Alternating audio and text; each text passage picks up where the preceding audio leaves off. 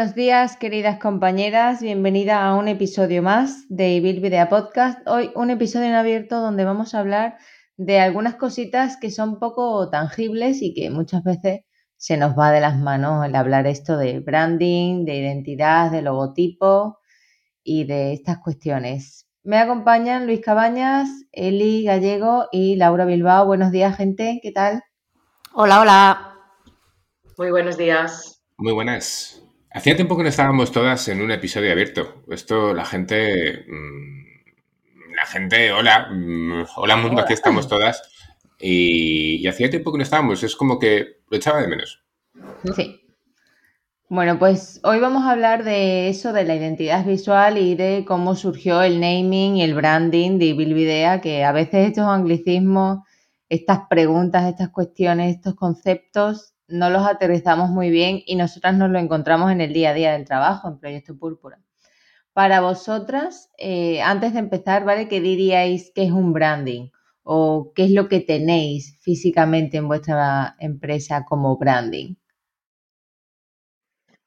A mí lo primero que se me ocurre sería, eh, que probablemente no sea término técnico ni nada así súper bien definido, de primeras es lo que me transmite una empresa.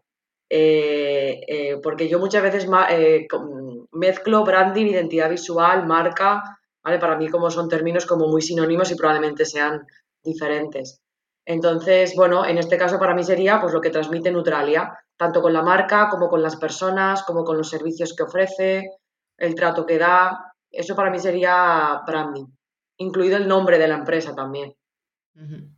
Bueno, bueno, Vamos apuntando maneras. Eli, ¿qué dirías que es el branding? Pues mm, yo no tenía ni puñetera idea de lo que significaba eso hasta que me puse un poco con, con, lo mío. Yo sabía que el logo que yo tenía no me representaba, no me gustaba. Y cuando nos pusimos a hacer la web, no, antes de ponernos a hacer la web, yo que lo hice con web de Nutris porque todavía no era proyecto Púrpura, eh, bueno, pues tengo un conocido que se dedica a esto, a, bueno, trabaja en una empresa de, diseño y de, marketing y me puse en contacto con él y, me chocó un montón porque me dijo, para hacerte el branding necesito estar, yo que decía, ¿qué? ¿Qué branding? Que yo quiero el logo. y me dijo, no, pues para hacerte el branding tengo que estar contigo y tenemos que tomarnos un café o dos o diez y vamos a hablar de tus gustos, de a dónde quieres ir profesionalmente, de qué te representa. Bueno, y me pareció una fricada de mucho cuidado.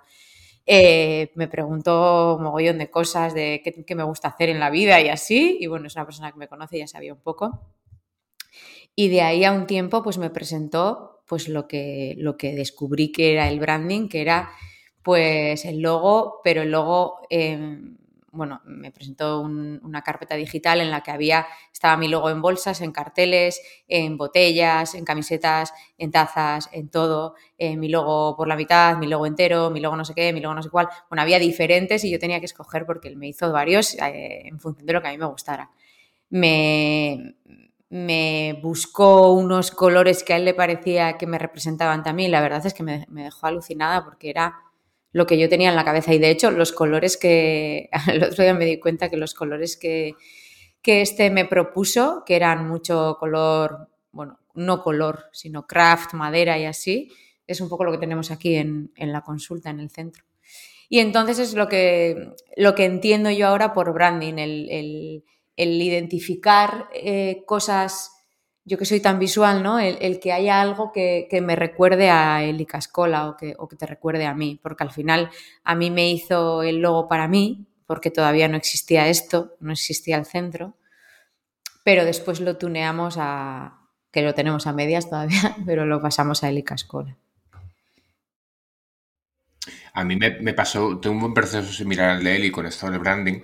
Cuando empecé con el, con el blog, yo sabía que necesitaba un nombre y un, un logo. Para el caso, eh, para mí el branding o el naming era una cuestión de llevar un traje, un, traje, punto, no tenía más.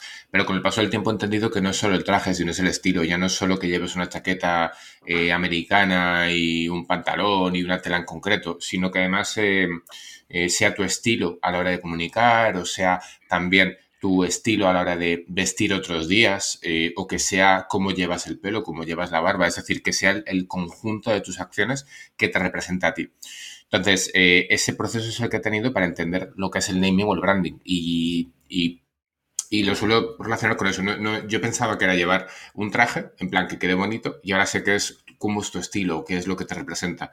Para el caso, em, yo no he modificado mi, branding eh, después de muchos años, básicamente porque me siento cómodo con un estilo em, muy sencillito, muy blanco, blanco, blanco y negro, eh, pero sí que es verdad que con el paso del tiempo la estética del blog ha cambiado por otros colores o ha cambiado por, otras paletas y al final siempre un poco en línea con, ese primer logo que aún mantengo, eh, en espera de hacerme un branding un poco más, digamos, profesional pero me siento cómodo tanto con mi naming, ese como cuando como, que creo que me representa por el tema de los adverbios y cómo los utilizo, como el hecho de que mi logo sea negro sobre blanco, súper simple y que se pueda colocar fácil en sitios.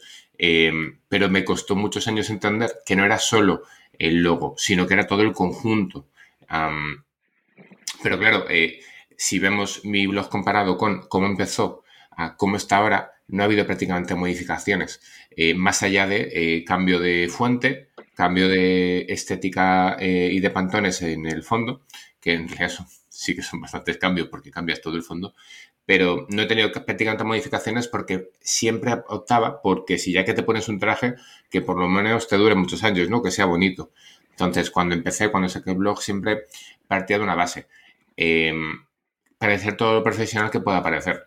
Y, pero bueno, con el paso del tiempo lo que me he dado cuenta es que ya no era solo ese logo o solo ese nombre, sino la letra, cómo podía utilizar la letra para, otros, eh, para otras cuestiones, con qué otras letras me sentía cómodo, cómo me sentía cómodo con otros eh, fondos de otros colores que podían combinar bien con ese negro, bien con ese blanco, que la verdad es que en ese sentido es bastante fácil. pero a mí esto me ha costado entenderlo eh, cuatro años cuatro años donde está. Entonces solo tenía el, pelo de fondo. Sí, que yo al principio pensaba que era como una coleta y luego me di cuenta que no, que era todo el pelo. Vale, aquí veo que hay como dudas y vamos a intentar esclarecerlas un poco en torno a qué es el branding, qué es la identidad de marca y qué es la marca, ¿vale? La marca diríamos que es lo intangible, que es toda esa percepción que tiene la gente con respecto a la empresa es que a ti te dicen un nombre de empresa, te dicen eh, Elica Escola, te dicen Neutralia, te dicen como, cuando, cómo, y tú asocias unos intangibles, unos valores, unas acciones, ¿vale? Unas ideas en torno a esa marca. Bien sea de responsabilidad social corporativa, bien sea de producto, bien sea de servicios, de todo, ¿vale? Luego, el branding, que sería algo un poquito más aterrizado, serían todas las acciones del marketing, ¿vale? Que van encaminadas a desarrollar todo ese posicionamiento de la marca previa que hemos dicho. Es decir, pues yo ejecuto una acción, por ejemplo, me voy a la plaza del ayuntamiento a hacer una exposición sobre los servicios y los productos de mi marca.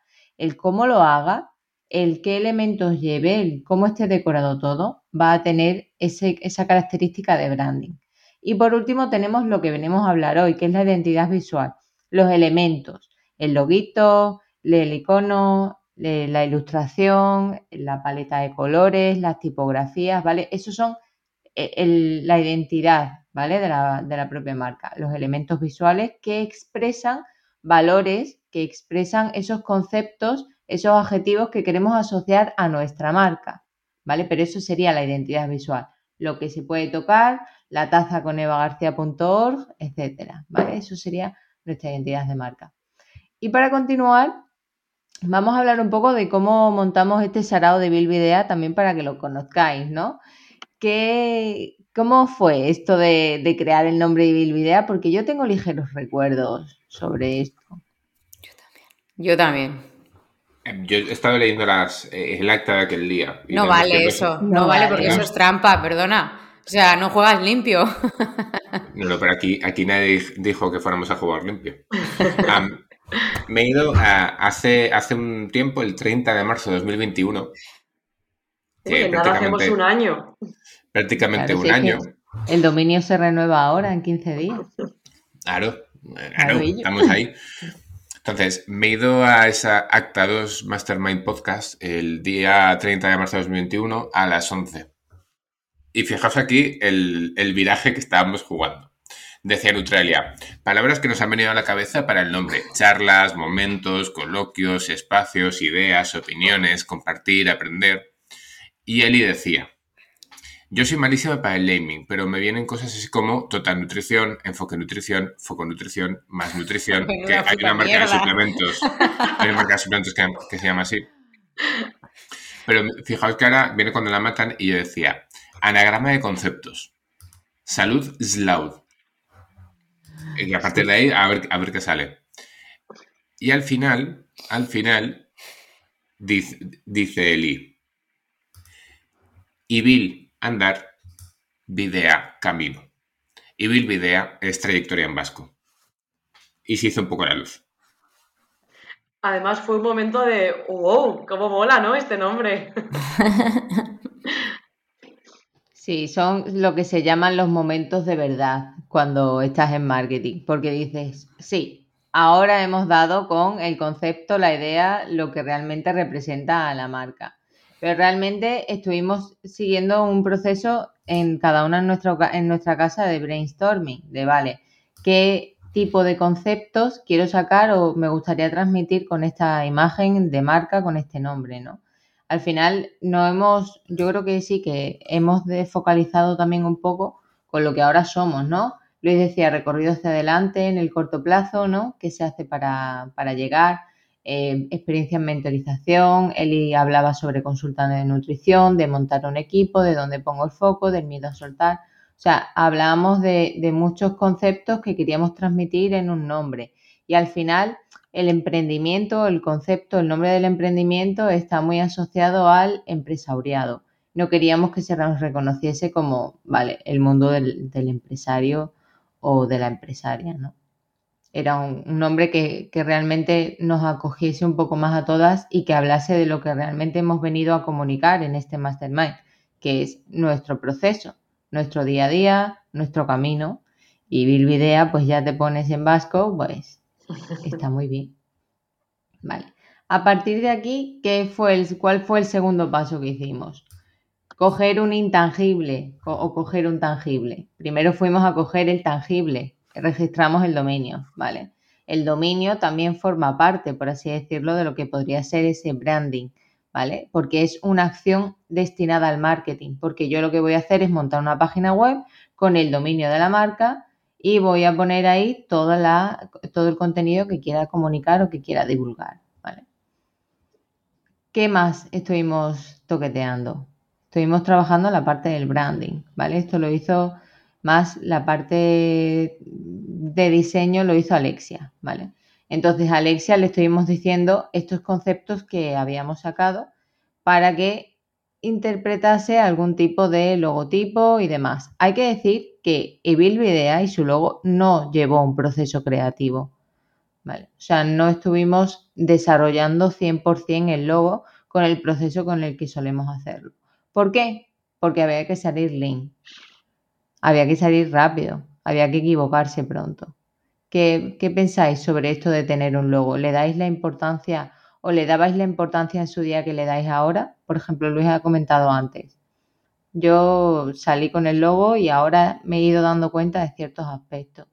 ¿Creéis que es recomendable tener un logo muy bueno al principio, muy estudiado, o simplemente tener tu nombre de marca? Para mí es la firma. Para mí Tener un logo es la firma corta. Yo tengo dos firmas, la corta y la larga. La larga podría ser el nombre, y, o sea, como cuando como, y la corta es el logo, porque yo lo pongo en cosas. Es como esto es mío. Entonces, para mí es muy importante tener un logo que sí que sea reconocible que sea simple. Sobre todo porque al final eh, todo el mundo reconoce algunas marcas por la simplicidad, sin necesidad de reconocer eh, la marca, ¿no? Todo el mundo, si piensa en una bebida de cola, todo el mundo piensa en la misma botella, pese a que es una botella que hace muchos años que no se ve o porque o, que es más habitual verla en lata. Eh, mucho antes que pensar en el nombre de esa marca. Para mí es muy importante tener ese logo. Y en este sentido, creo que cuando nosotras utilizamos la bombilla de Bilvidea, um, ya se reconoce como algo propio. Y para mí es fundamental.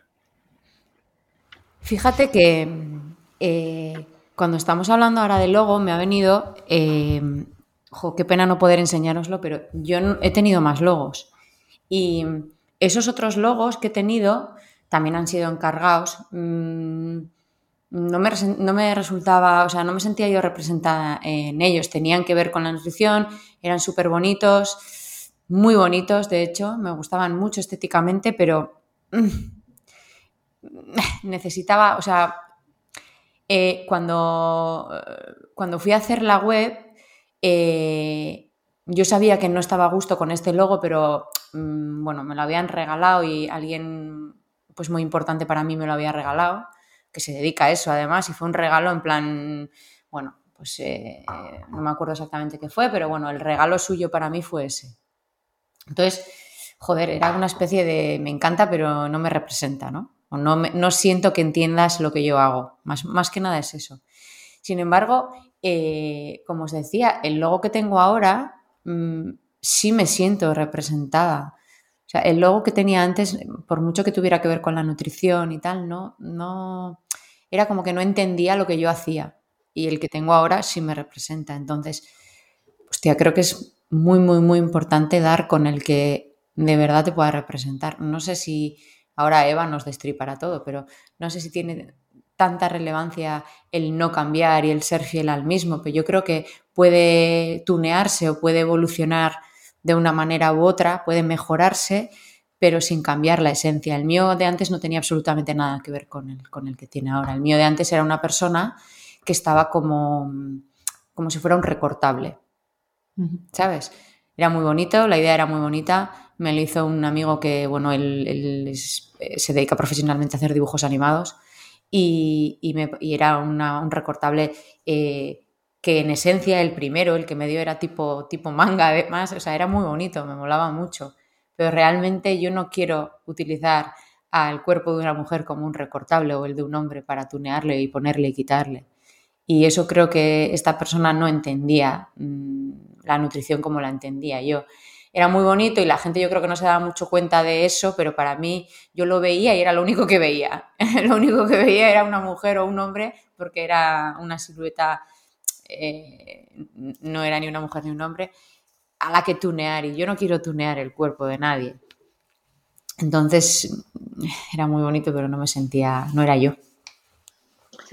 Yo creo que em, hasta que no has hecho esta pregunta, bueno, o hasta hace un tiempo, creo que no era tan consciente de lo importante que es esa, ese branding, identidad visual, marca, ¿vale? Que estamos hablando, porque cuando nosotras empezamos, por el 2013, cuando nos hicieron la marca, eh, realmente fue, este es el nombre, este es el, el, el logotipo, el dibujito que queremos que tenga, y sí, nos reunimos con esa persona una vez, pero, pero ya está. De hecho, nos dio simplemente el logo, no nos dio ni el manual de identidad visual, ni nos dio todo lo que a día de hoy dan los, los equipos de diseño para poder poner el logo en cada uno de, los, de los soportes o de, o de los espacios que tú lo querrías poner. Y cuando ya cambiamos de equipo de diseño, porque en aquel momento era una persona solo, y cambiamos un equipo de diseño, ya nos dimos cuenta de la importancia que tiene los tipos de letras, los iconos, las letras, eh, el manual, para qué se puede utilizar, para qué no, y cómo te representa eso. Incluso hubo un pequeño cambio de color y un pequeño cambio de, forma.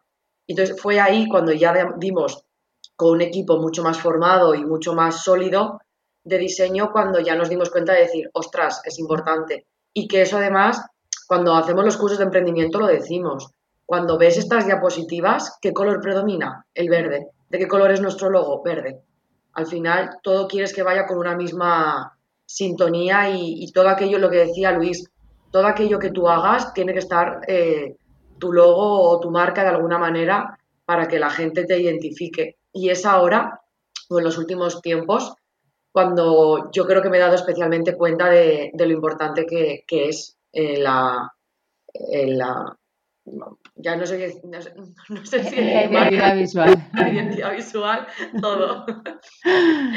Sí, en los últimos años se habla mucho de marca personal, marca corporativa, si elegir poner mi nombre más dietista, nutricionista, o si elegir poner mi nombre más cualquier tipo de concepto, palabra o ámbito profesional en el que me desarrolle, ¿no?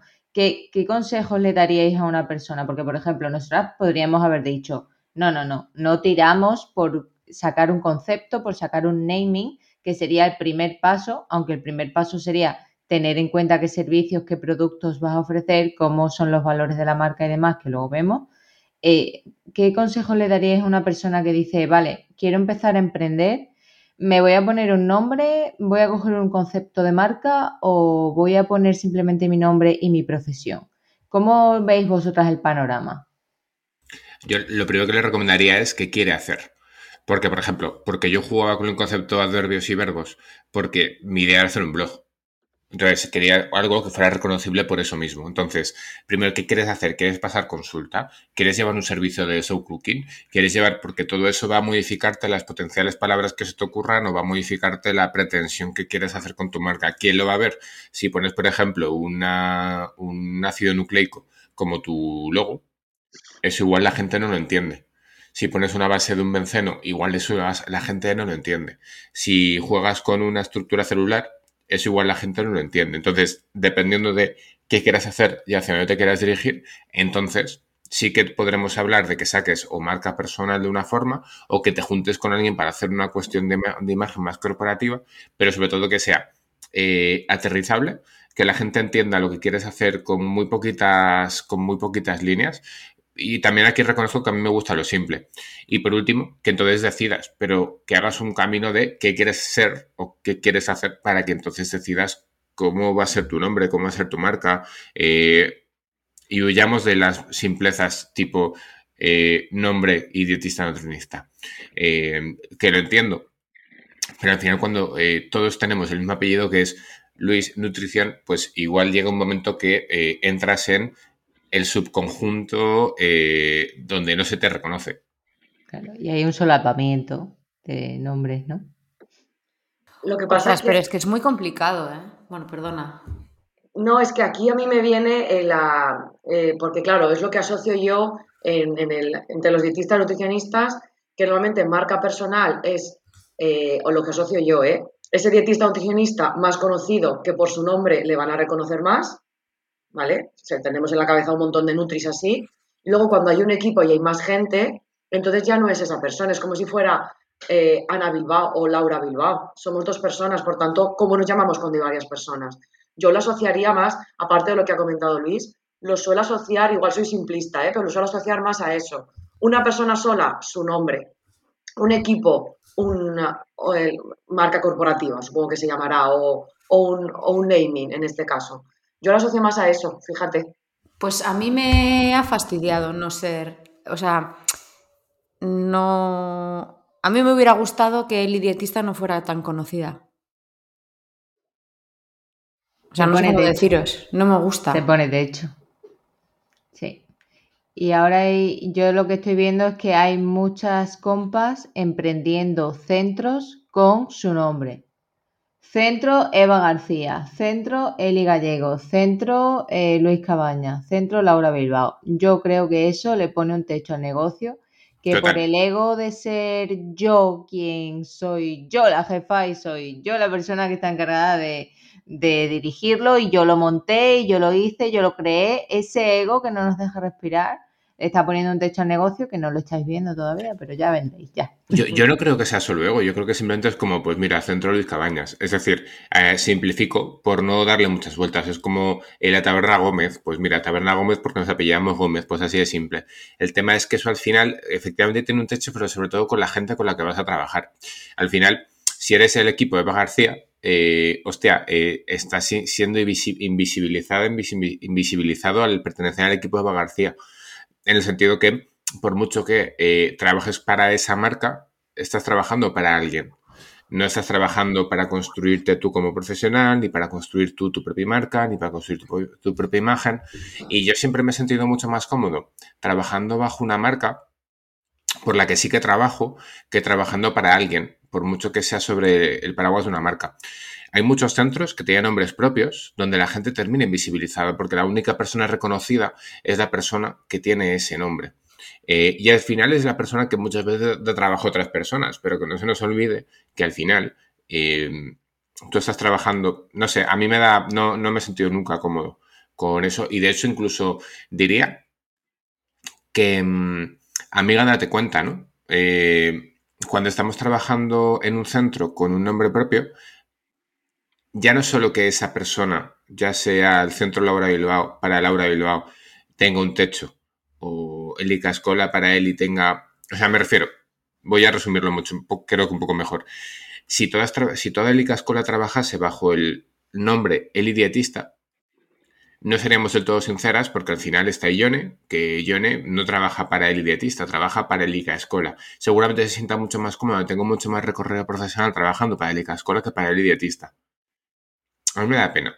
Y, al final, bueno, esto sin entrar también en la parte de eh, la gente que trabaja para el equipo nombre propio, siendo autónomo o siendo autónomo. Pero bueno, esto ya es creo que ahí no otro costal, ¿no? Eh, quiero decir, al final, eh, creo que trabajar en un centro con un nombre propio ha implicado que la persona que ha puesto su nombre propio no ha tenido, no ha, tirado de, no ha tirado de voy a pensar cómo quiero que sea en mi centro mi proyecto. Ha dicho, pues pongo mi nombre porque así resuelvo la papeleta, me lo quito cuanto antes y pata adelante. Me parece un error gravísimo.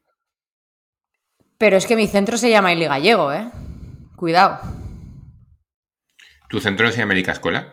Mi centro se llama Elicascola, pero mi web se llama Elidietista. Entonces, todos los, hostia, todos los mails de todo el mundo, de, todo el mundo de la empresa, perdón, son Elidietista. O sea, eh, hay que tenerlo en cuenta.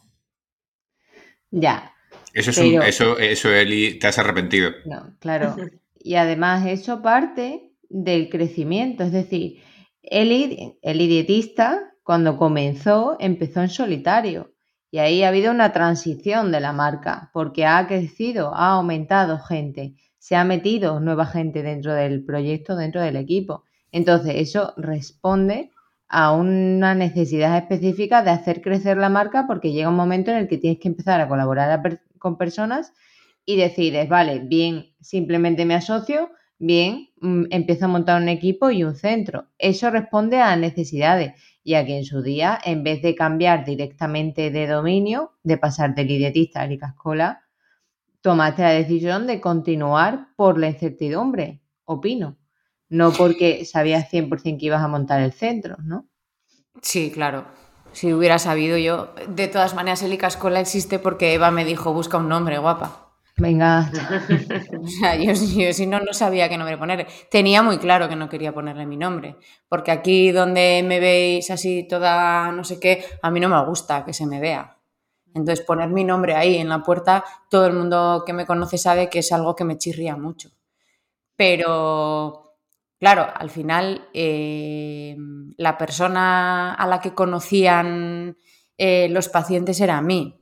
Y, a ver, Mm, probablemente no ha sido la decisión acertada. ¿eh? Sí que pone Liga Escola y de hecho ahora que ya hemos puesto la cartelería y todo, pues pone Liga Gallego debajo, pero lo que se ve es Liga Escola. Pero bueno, que en ese sentido, pese a que siempre ha sido el ICA Escola, porque para nosotros, bueno, yo creo que aquí siempre lo he llamado el ICA Escola y para mí es el centro el ICA Escola, el ICA Escola, el ICA Escola, pues el ICA Escola lo ha abierto esta petarda la puñetera Eli Gallego de las narices, que era el idiotista.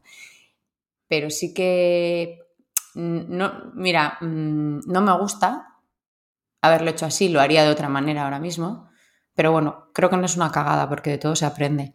Eso sí, las personas que nos estén oyendo, pues pueden aprender de mis cagadas. Eh, porque es una cagada ahora darle la vuelta a todo, el que todos los correos sean determinación el idiotista, la web es el idiotista, uy, perdón, eh, al revés, yo lo que querría era que ahora todo fuera eh, el cascola, el cascola, el cascola, y bueno, pues parece fácil, pero, y seguramente lo será, pero no tanto. Voy, a poner un, ejemplo, dos ejemplos.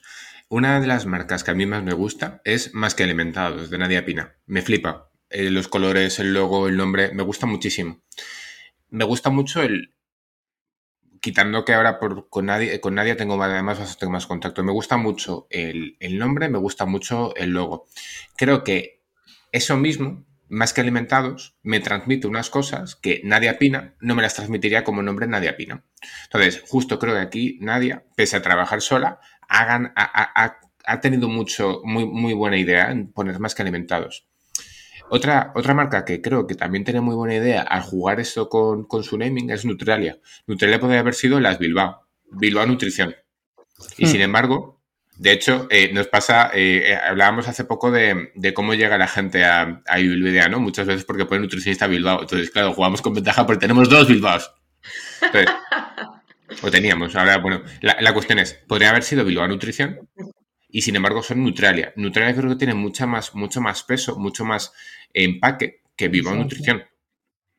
Y sin embargo, Neutralia no te, no te sale a ¿qué hará esta gente? Pues hace muchas cosas, pero al final es la marca es Neutralia, lo que quieren representar con Neutralia va mucho más allá que Bilbao Nutrición. Y puede que a corto plazo Bilbao Nutrición fuera mucha mejor salida, igual que podría haber sido Nadia Pina, Seguridad Alimentaria, pero ahora el hecho de que se llame más que alimentados o el hecho de que se llame Neutralia hace que vaya más, que llegue más lejos. Creo que es, esa es la lectura que tenemos que hacer. ¿Dónde quieres llegar? Entonces, no te pongas tu nombre propio. Sin embargo, tenemos compañeras con su nombre propio como, centro, que la gente cuando va a, trabajar allí, al final se acabará yendo. Y hay muchos ejemplos, muchos. Y me estoy mordiendo un poquito la lengua porque estamos en abierto, sí soy. Y yo también. No, no lo hagáis, por favor, porque estoy pensando lo mismo. Casi, casi estoy segura, pero necesito que me lo certifiquéis. Vale, vamos a decir siglas, no. Vale. No sé qué punto, no sé qué punto. A ver, aquí hay que tener claro que la marca personal y la marca corporativa nos ofrece ventajas y desventajas. Por ejemplo, la marca corporativa normalmente eh, el mensaje es mucho más complejo, ¿vale? Tenemos conceptos mucho más, eh, mucho menos tangibles, más intangibles, ¿vale? La comunicación realmente con el paciente, cliente, usuario suele ser mucho más distante porque no te comunicas realmente a una persona, porque en tu cabeza no está Eva, no está Eli, no está Luis, no está alguien detrás, que eso sí nos lo ofrece la, la propia marca personal, ¿vale? Es una, la marca personal normalmente es muy sencilla, una comunicación mucho más cercana, da mucha más credibilidad a la marca, lo cual creo que es útil a corto plazo y sobre todo al inicio eh, para empezar a crecer, ¿no? Y mucho más sencilla de desarrollar, porque no tienes que conceptualizar, no tienes que sacar un naming, no tienes que sacar algo mucho más concreto, ¿vale? ¿Qué pasa? Que la marca personal te pone un techo increíble y al final todo lo que pase relacionado con tu nombre, bien sea en espacios públicos, en espacios relacionados con la profesión o con cualquier otro tipo de cosa va a repercutir, porque eso ya va a crear una huella o una identidad digital que va a ir unida a tu propia marca. Imagínate que, Johnny, imagínate, vamos a poner un caso, ¿vale? Incluso hablando de Ibilvidea. Eh, cogemos y tenemos la marca Ibilvidea y una de nosotras la lía parda. Pues yo qué sé, empezamos todas en Herbalife, ¿vale? Y la estamos liando, eso puede repercutir a la marca, pero va a repercutir más a nivel personal, no va a repercutir tanto en Bilvidea. Si la marca Bilvidea, en vez de ser Bilvidea, fuese Luis Cabañas, fuese Laura Bilbao, repercutiría directamente en la persona y eso supone muchos problemas a largo plazo que no son tan fáciles de corregir. Si, por ejemplo, Eli, ahora una de tus compas la empieza a liar pardísima y empiezan a caerte denuncias, críticas en redes sociales, etcétera, es lo mismo que seas tú, Eli Cascola, o que sea Eli Dietista quien recibe esas críticas. O sea, para que lo entendáis. Pues sí, no, no tiene nada que ver. Que te empiezan a caer todos los melones y todos los marrones. Bueno, continuamos. Quiero poner un ejemplo, quiero poner un ejemplo de persona que creo, y además Eli lo creo que lo podrá confirmar, y si no, un día le invitamos y lo hablamos. Ah, creo, creo que voy a poner un ejemplo de una persona que eh, empezó con su nombre y ahora está transicionando a, que, la, que su nombre esté menos reconocible y en favor de una marca, en favor de otra marca, que es Gabriela Uriarte. Creo que la, Gabriela Uriarte empezó siendo Gabriela Uriarte Nutrición y creo que ahora está transicionando en GU Nutrición. Sí, ¿no? y ahora creo que se está transicionando más a que sea más reconocible Google Nutrición por el formato equipo, pero sin embargo va a costar mucho que la gente deje de enlazar eh, esta marca como compañera. Y a mí Google Nutrición me da mucha más seguridad que Gabriel Uriarte Nutrición. Pero creo que es una cuestión en la que eh, creo que sí que he buscado transicionar en paralelo a que al final si hay alguien que trabaja para Gabriel Uriarte es más cómodo que trabajar eh, con un hola arroba nutrición que como fuera de, y sobre todo porque además creo que imaginando, pues eh, es un caso porque Gabriel Uriarte ahora eh, creo que va a estar de baja porque está embarazada. Pues claro, ¿quién se queda con la marca? Entonces, creo que es complejo el, cómo, lo, el cómo eso se, aborda. Pero bueno, como ejemplo ahora que me venía, me venía a la cabeza. Hmm. Justo ayer tuve una reunión con una compa, una clienta de, Proyecto Púrpura, ¿vale? Y desde aquí la mando un saludo, es Jadia Bacali, ¿vale? Eh, nutrición a pie de camino.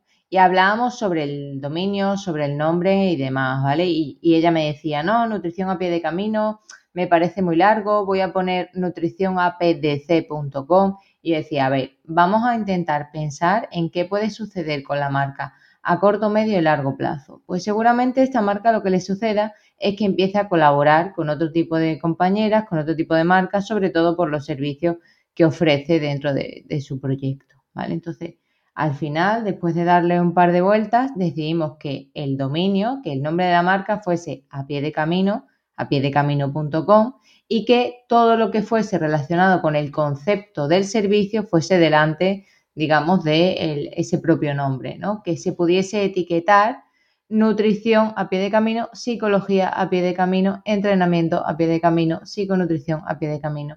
Y eso fuese unido a los propios correos corporativos, que ya serían, en este caso, nutrición arroba camino.com.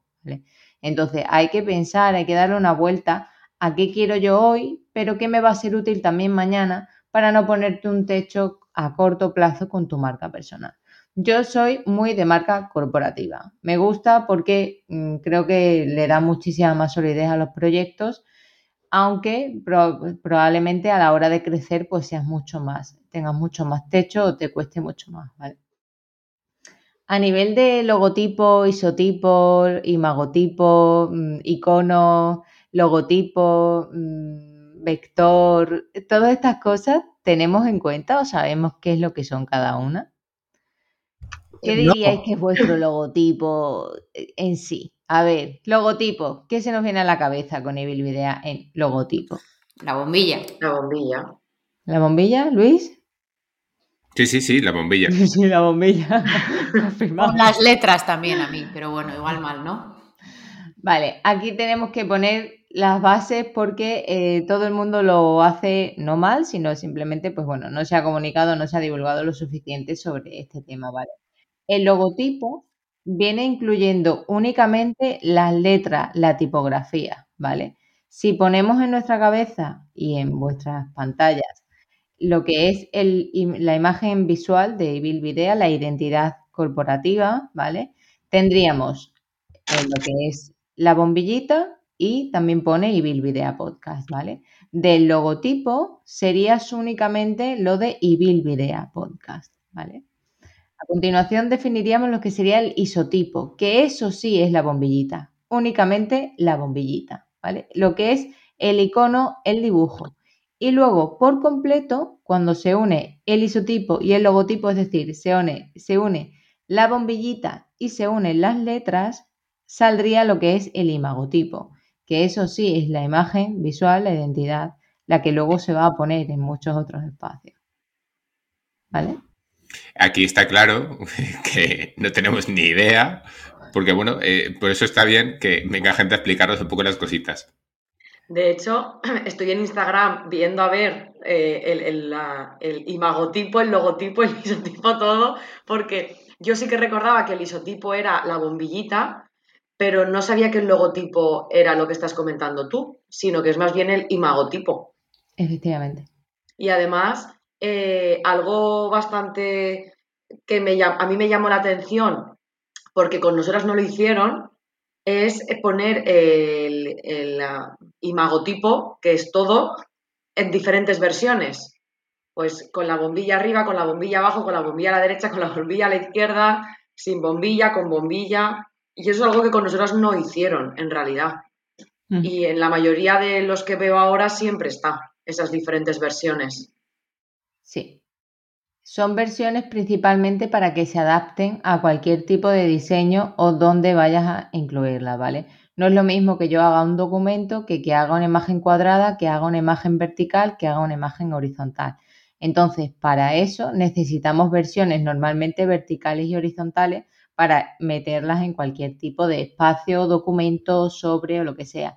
Por ejemplo, hay gente que ahora se hace las tarjetas en, verticales, ¿vale? Las típicas tarjetas de visita, en vez de hacerla normativamente horizontal a las que todo el mundo nos han dado una tarjeta de esas, las hace distintas. Las hace incluso con una curvatura. Nosotros tenemos ahora una clienta que le hemos hecho, es de le hemos hecho una curvatura incluso en la propia tarjeta y se la han hecho en, el estudio. Entonces, bueno, pues queda muy, muy diferente, le das una personalidad distinta a la marca y al final eso se acaba eh, viendo, ¿no? No te quedas con la típica tarjeta básica, ¿vale? De hecho, está también pasando en los bancos, porque yo ahora tengo una tarjeta de Sabadell que es, em, digamos que la vista es vertical. Y ayer vi una tarjeta del, Santander que también la vista de repente es vertical. Y es porque ahora se han puesto de moda las carteras verticales, no las, no las carteras. Eh, Eva está enseñando su móvil y es porque, claro, eh, a mí me acaba de petar el cráneo, claro, tiene que ver con eso. Efectivamente. ¿Dónde se están guardando las cosas? ¿Dónde se están metiendo todas las tarjetas? ¿En la cartera? No, aquí detrás del móvil aquí detrás, ¿vale? Donde entre el móvil y el salvador, ¿cómo se llama esto? La funda del móvil, ¿no? Efectivamente. Y aquí estoy sacando yo detrás del móvil mis tarjetas, es verdad, es verdad, no había caído. Todo responde a algo en el mercado, ¿vale? Todo. Eli saca el dinero. Es que yo nunca llevo dinero en mi vida, o sea, nunca, jamás, solo lo llevo aquí. Yo nunca he llevado nada entre el móvil y la funda. Pues tú fuera de Vida, lo siento. no he llevado nunca No eres lo suficientemente moderna. Entonces todo responde a algo, ¿vale? El mercado transiciona en función de cómo se consumen las cosas. ¿Qué es lo que, es lo que está sucediendo? Que todos los espacios se nos están volviendo verticales. Las stories eh, de todas las redes sociales, eh, donde llevamos todo el contenido, digamos, de nuestro DNI, nuestras tarjetas, ¿vale? Pues las llevamos en, detrás del móvil. Incluso las propias carteras, no sé si visteis una cartera que diseñó Apple, pues la cartera es vertical. ¿Por qué? Porque lo que se hace es pegarse con un imán aquí detrás del móvil para que lo lleves todo aquí empacado, ¿vale? Entonces, todo responde a un cambio en el mercado. En mi casa existe eso. Vale. Yo no lo tengo, ¿eh? La mano, la mano negra del capitalismo, ¿no? La mano negra de, del mercado. Sí. Luego pasaríamos a lo que estábamos comentando, ¿vale? Esas versiones verticales y horizontales y muy importante, colores, ¿vale? Tenemos que tener nuestras versiones de nuestros logos en positivo y en negativo y en color, ¿vale? ¿Qué significa esto? Pues que tenemos que tenerlas en blanco y tenemos que tenerlas en negro para cuando vayamos a poner un fondo claro o un fondo oscuro.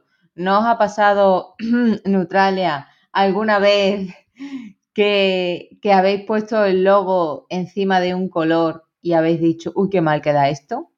Sí, de hecho, es que, bueno, ya lo contaremos cuando toque, pero ya os digo, nosotros empezamos solamente con Neutralia en un color verde, rojo y naranja, que eran las, las, eh, las hojitas de la A, y no teníamos ni en blanco, ni en rojo, ni en verde, ni en negro, ni en ningún otro formato. Entonces, claro, cuando ya empezamos a tener esa necesidad, pues cuando el fondo es verde, el, logo en color no pega, hay que ponerlo en blanco. Cuando el fondo es en blanco, pues igual hay que ponerlo en color o en negro. Mm, sí, nos ha pasado. Luis, ¿tú tenías en, tu logo mm, cambios? ¿no? ¿Positivo o negativo? No yo, yo, no, yo tenía solo el logo en negro. Punto. Eh, negro sobre blanco. De hecho, me ha pasado que no lo tengo, o sea, que me ha costado tenerlo en PNG, es decir, que solo tuviera la parte negra. Que estuviese sin fondo. Claro, eh, sí, eso, efectivamente. Gracias. Ah, básicamente porque es, una mierda meterlo en sitios con el fondo en blanco, porque queda mal. Queda como un pegote. Entonces, claro, me ha costado mucho tenerlo sin fondo. Eh, y eso, claro, al final, pero porque mi logotipo no es profesional mi logotipo me lo hizo una colega en plan un día, oye, necesito esto, ¿me lo haces? Sí, ok, sin ni siquiera es diseñadora. Eli, tú, en cuanto a las versiones, colores y demás, ¿qué tal te manejas con las de Bilvidea, por ejemplo? Esta es una pregunta trampa. No. Bueno, es que Nibilvidea está guay porque Nibilvidea y, y Bilvidea tiene ahí detrás a proyecto y está mola. Sí que es verdad que si lo comparo con lo que conozco, o sea, con lo mío, yo soy de las que llama a mi este y dice, oye, mm, pásame lo que tengo de Li Gallego, pásamelo de Licascola, que no lo tengo en transparente, o no lo tengo en no sé qué, o no lo tengo en no sé cuál. Y es cierto que enseguida me lo hace porque se dedica a eso, y bueno, pues ya está. Pero, eh, y Bilvidea tiene. Mm, tiene más, o sea, está más. Es cierto que yo está, tengo que decir en mi contra que con respecto a mi logo y el logo de Licascola, eh, estoy pendiente de quedar con la persona que me va a dar la carpeta con todo. Todavía no he quedado, porque de hecho me falta, tengo que poner una cartelería en la parte eh, Licascolada a dos lados. A un lado una calle y en el otro lado la otra. Y en la otra es un balcón. Y en ese balcón tenemos en mente un, pues un cartel que no he hecho. Pero bueno, sí que comparando pues, todo lo que tenemos de, de Bilvidea y todo lo que tenemos de Gallego, pues sí, Bilvidea es, o de Licascola y Bilvidea es un sueño hecho realidad. Hay un montón de cosas. Tu cara sí que es un sueño. Vale. Aparte de estos elementos, también se suelen eh, trazar patrones corporativos, ¿vale? ¿A qué os suena esto de patrón corporativo? ¿Qué diríais que antes de lo de los colores y no sé qué, no sé cuántos o no? Bueno, o que en todos los soportes aparezcan, pues eso, eh, eh, que, que, todo siga en el mismo estilo, ¿no? Las presentaciones PowerPoint, los carteles, las infografías. Y la letra, ¿no? misma letra, mismos colores, eh, logo, ¿no? Más o menos. El patrón corporativo lo que suele hacer es representar un elemento que es acompañante de la marca, pero que no es en sí misma lo que sería el imagotipo, ¿vale? En nuestro caso, si os fijáis, en muchos sitios tenemos puesto un patrón, que es decir, que sigue una misma norma, que sigue el icono, el isotipo de lo que es la marca, ¿vale? Viene el isotipo repetido o vienen las ondas repetidas, ¿vale?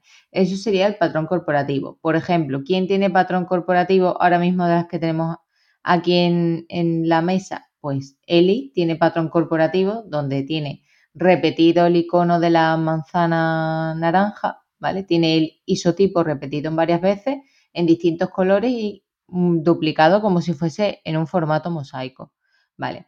Por ejemplo, para salirnos de aquí, ¿cuál sería el patrón corporativo, por ejemplo, de Aleris, Luis?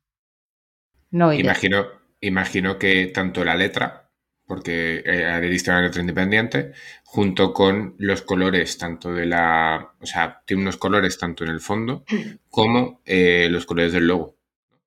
Vale, en este caso eh, sería la ilustración donde hay una, donde hay unas, eh, una, un limón, hay una granada, hay una piña que está trazado con acuarela. Eso diríamos que es el patrón corporativo porque acompaña ¿vale? Es una ilustración, una imagen, unos vectores adicionales a lo que sería el isotipo o el imagotipo, ¿vale? Que acompaña dentro de la marca, pero no es como tal un elemento clave como sería el imagotipo, ¿vale? Simplemente acompañaría. Es una especie de dibujo, una especie de patrón, que por eso se llama patrón, porque normalmente viene repetido, se usa en varios espacios, para que la imagen de la marca represente o comunique otras cositas que no sean simplemente lo que viene en el imagotipo. ¿vale?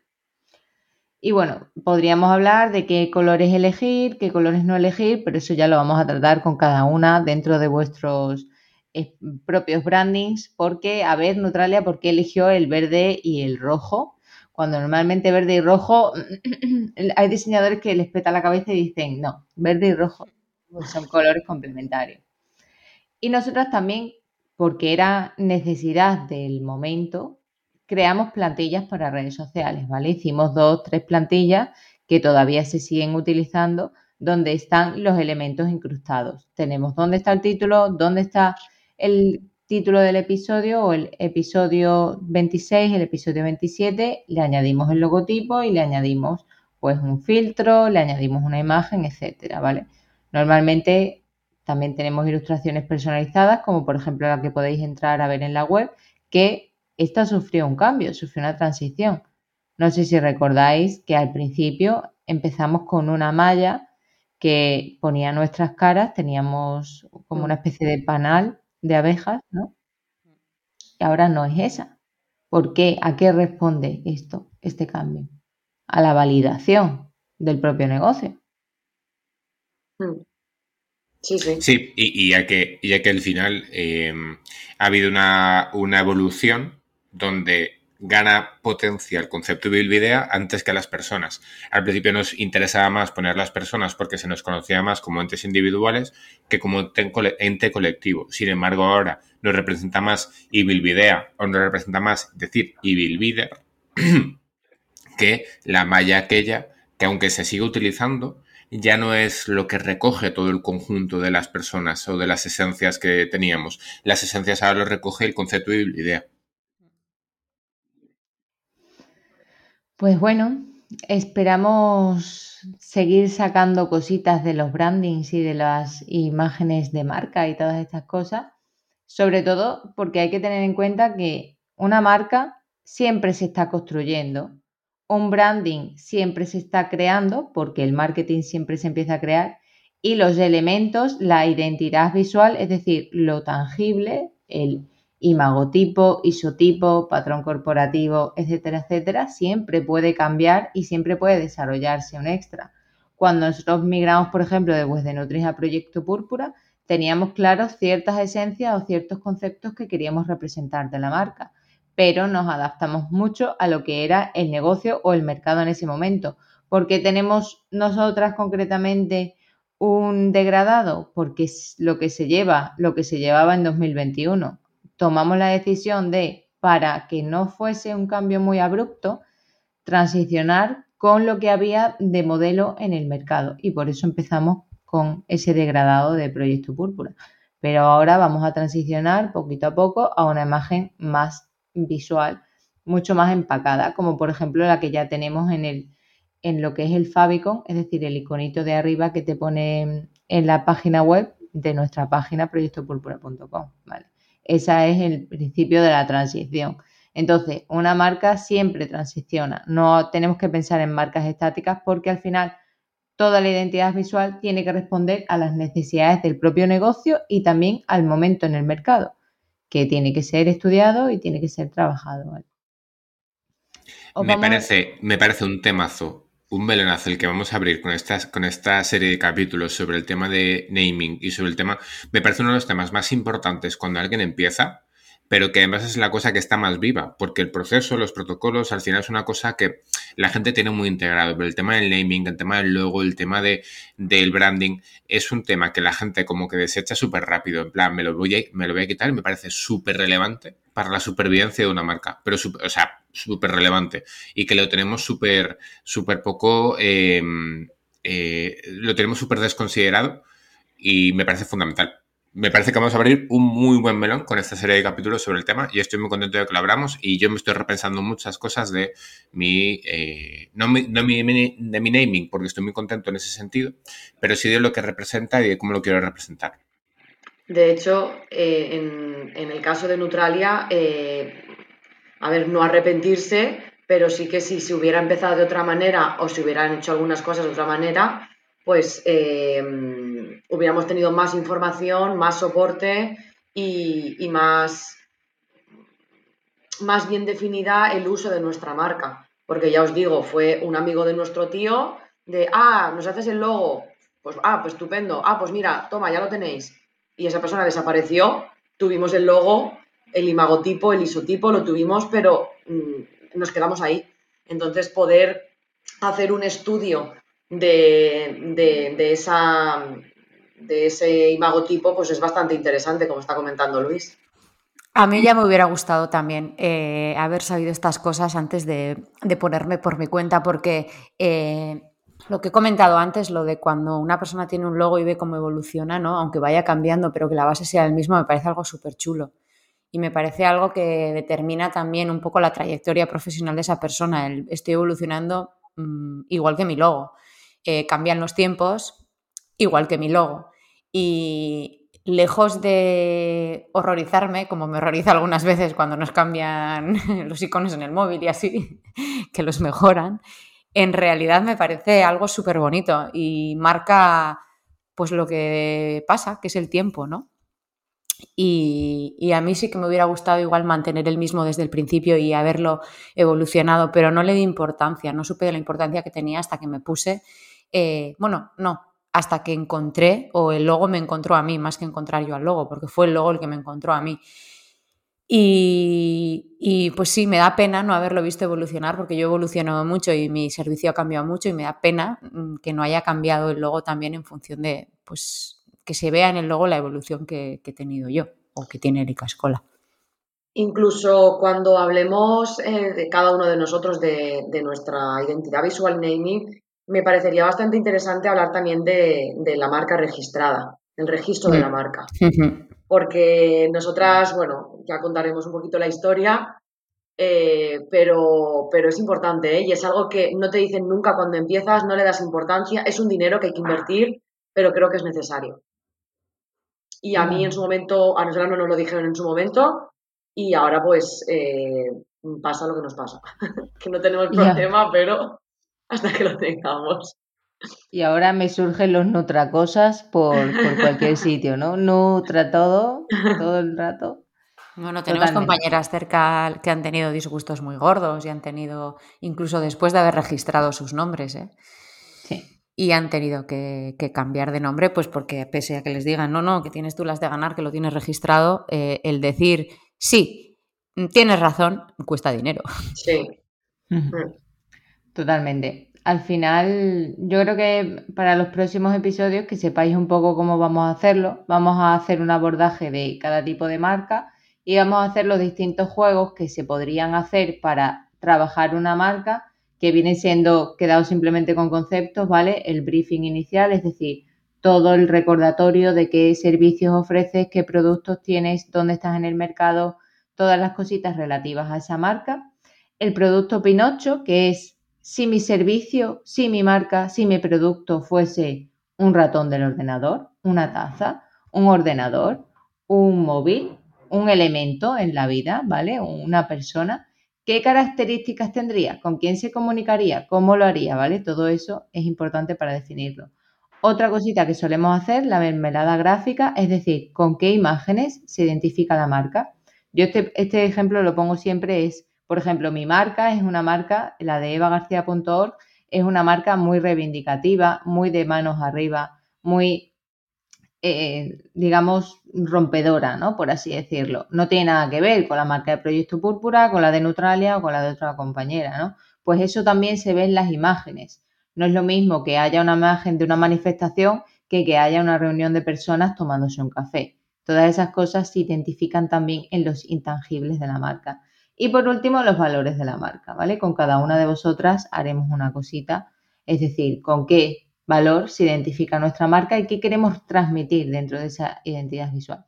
Y luego yo me entrevistaré a mí misma, no, traeré a Alexia para que hable de la, de la identidad de Proyecto Púrpura y ya cerramos el círculo de las identidades visuales y lo que representamos. Que, un detalle sobre esto, porque Alexia lo has mencionado dos veces, igual la gente lo sabe que es la diseñadora de Proyecto Púrpura, que es además la persona que ha hecho el isotipo, imagotipo, logotipo de Bilbidea. Sí, las ilustraciones, el patrón, el manual de marca, todo. Todo. Sí. Y además es tan importante que sienta la base de cómo va a ser el resto de cosas, porque yo el diseño web lo hice en base a lo que ya se sentó. Porque ¿qué queríamos hacer? Una imagen distinta, una imagen que representase la innovación. Entonces, a mí, el primer pensamiento para mí fue, yo no puedo hacer una web blanca, tengo que hacer una web distinta, que cuando la gente entra dentro de la web diga, esto no es lo que viene siendo un podcast normal o un espacio genérico donde me van a vender una cosa. No, no, no, estás en un espacio de mastermind, estás en un espacio completamente distinto a lo que suelen verse en el podcasting. Pues Resmes, os recuerdo que os podéis suscribir por una taza de café para cada una de nosotras al mes, que ya estaría bien. O sea, yo me tomo, ¿cuántas tazas de café os tomáis al día? Yo me tomaba antes más, pero ahora un par, uno o dos. Imaginaos. Yo ahora solo, solamente me tomo entre tres y cuatro. Pues yo una o dos. Mi problema de estas tazas de café es que utilizo tazas literalmente de cafés, eh, pero no tacitas, no, no, tazas de 400 mililitros. Entonces, eh, igual me tomo unas cuantas. Pues eso, que necesitamos muchos cafés para seguir al frente de la vida, al frente de Bilbidea. Así que os invitamos a suscribiros y también, por supuesto, a meteros en nuestro grupo de Telegram, donde cada día somos más y estamos más unidas y más contentas parloteando sobre las cosas que nos suceden. Nos vemos. Agur, Hasta agur. luego. Adiós.